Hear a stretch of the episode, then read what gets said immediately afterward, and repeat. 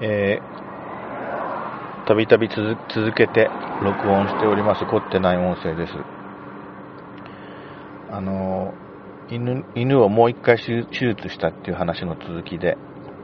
うん。もう一回手術をして、あの、ちょっと良くなったんだけども、えー、また呼吸が引っかかるような音がし始めたんですね。で、さすがにですね、うーん、もう、ちょっと限界だったですね。で、あの、経過を見てたんですけど、それなりに元気で、あの、変な、こう、引っかかる音をしながらも、そういう音を立てながらも、そんなに足腰が動かなくなったり、立ち往生したり、あの、目つきがぼーっとすることもなく、元気にですね、あの、おやつをねだったり、えー、私がこう横になってると、こう、何かくれ、何かくれっていう形で前みたいにですね、えー、私の頭の方にこう、ペロペロ舐めに来るっていうか、そういう状態で、その、そのしつこさっていうか、食べることの貪欲さっていうのがずっとありまして、えー、まあ、家の中は普通に歩いてて、まあ、たまにあの散歩もしてたんですけども、そういう、なんていうかな、なんとなく呼吸が引っかかる、引っかかるガラガラっていう音出たり引っ込んだりしながらも、ある程度小康状態だったんで、まあ、このままなんとか言ってくれるといいなとは思ってたんですけども、まあ、ある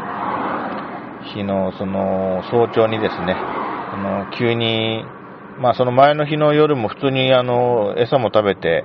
えー、普通普通のしつこさであのこっちにあのおやつをねだったりしてたんですけども、えー、動きもまあ普通にあの家の中をこう普通のスピードでパタパタ歩き回ってたんですけども、まあ、その数時間数時間後のその早朝にですね、非常にあの吸気の音がこうハイピッチになったっていうか、なんていうか、まあ、あのこう引っかかる音になって、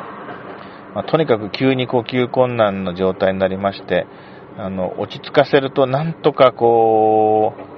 う、まあ、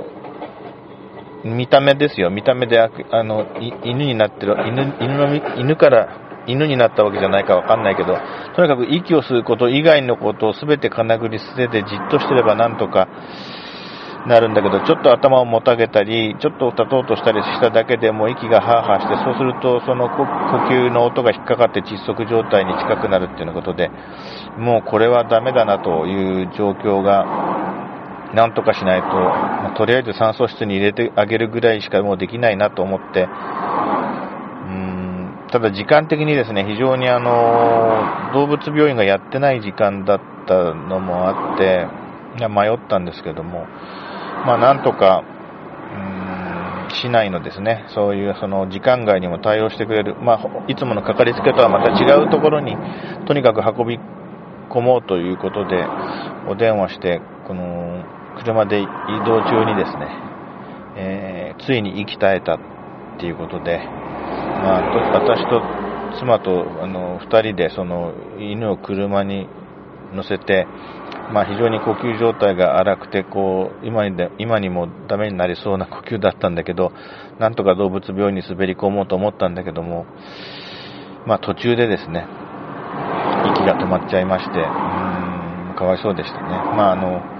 ちょっとだけね、あの心臓マッサージ的なことを、あの妻にしてもらいながら私が運転を続けて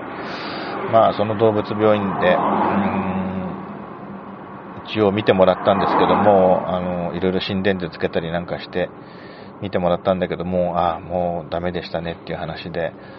えー、結局亡くなりまして、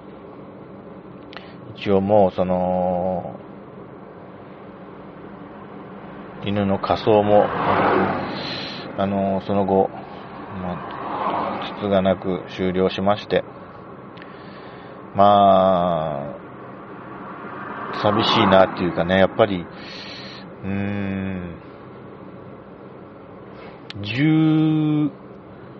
えっ、ー、と、15歳、ほぼ15歳の犬だったんで、まあ結構な年を取ってた犬なんだけど、まあ基本的には体力があった方だったですね。そういう2回の手術からも復活したぐらいだったんだけど、やっぱり呼吸の、あの、軌道が閉塞しちゃう病気ってのは、まあ、まあ、もうどうしようもないですよね。あの、それでも、あの、その症状に絡んで2回も手術。あ、そうそうそう。前にも言いましたけども、あの、数年前に、あの、その、四肢麻痺になって、それはあの、頸椎の椎間板が出っ張って首の頸髄を圧迫したために、あの、脊髄の症状で手足全部動かなくな、ほぼ動きにくくなって動けなくなっちゃったっていうのは、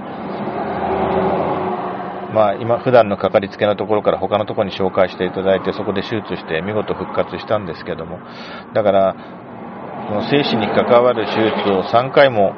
したっていうか、買うときは本当安かった。安い犬で、あの、本当に驚くような、